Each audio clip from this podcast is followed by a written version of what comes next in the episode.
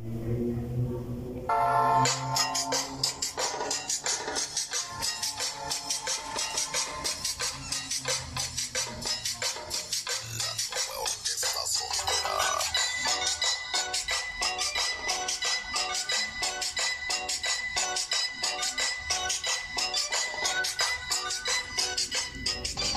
Hola, ¿qué tal? Soy Oscar Rebollo, esperando que estén teniendo un excelente día. Sean bienvenidos a este su podcast educativo.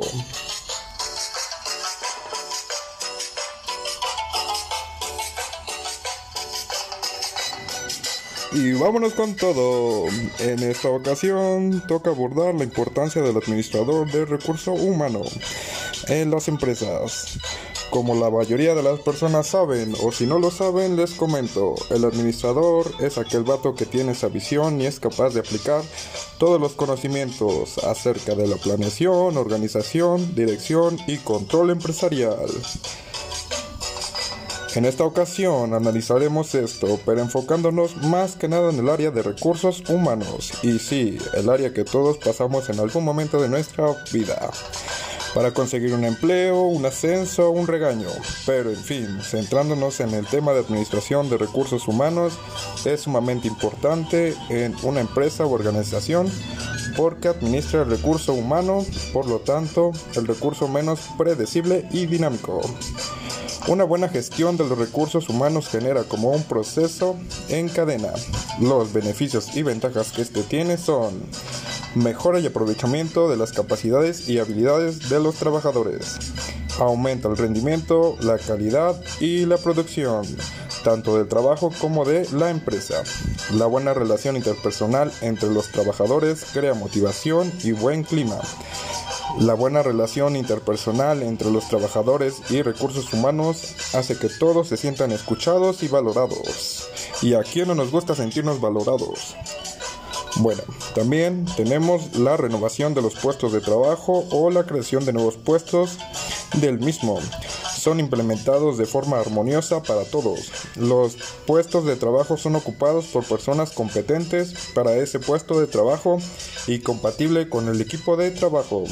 Este tipo de recursos son los que dan una identidad a la organización, ya que son los que forman la cultura de la empresa a través de factores como el tipo de comunicación y la motivación existentes. Funciones del Departamento de Recursos Humanos. El Departamento de Recursos Humanos o RH se dedica exclusivamente a todo lo relacionado a la gestión del personal.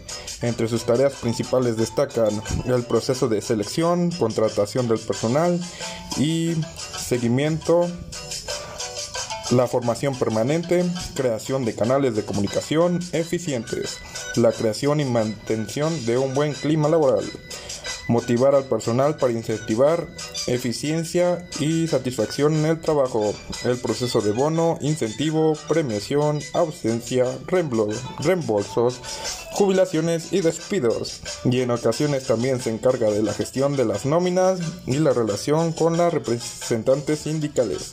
Planeación de los recursos humanos. La planeación de recursos humanos es el proceso en el que se analiza y determina la previsión de las necesidades relacionadas con los recursos humanos de una empresa u organización. En este tipo de necesidades se incluye la previsión de demanda de personal en función de las necesidades de la organización a nivel global.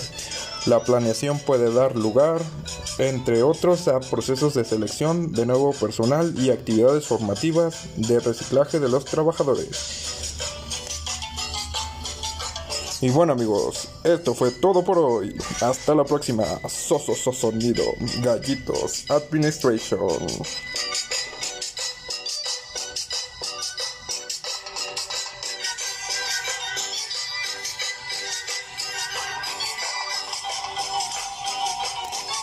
Y quiero mandar un saludo al profesor. Espero me saque un 10 porque ando bien nervioso.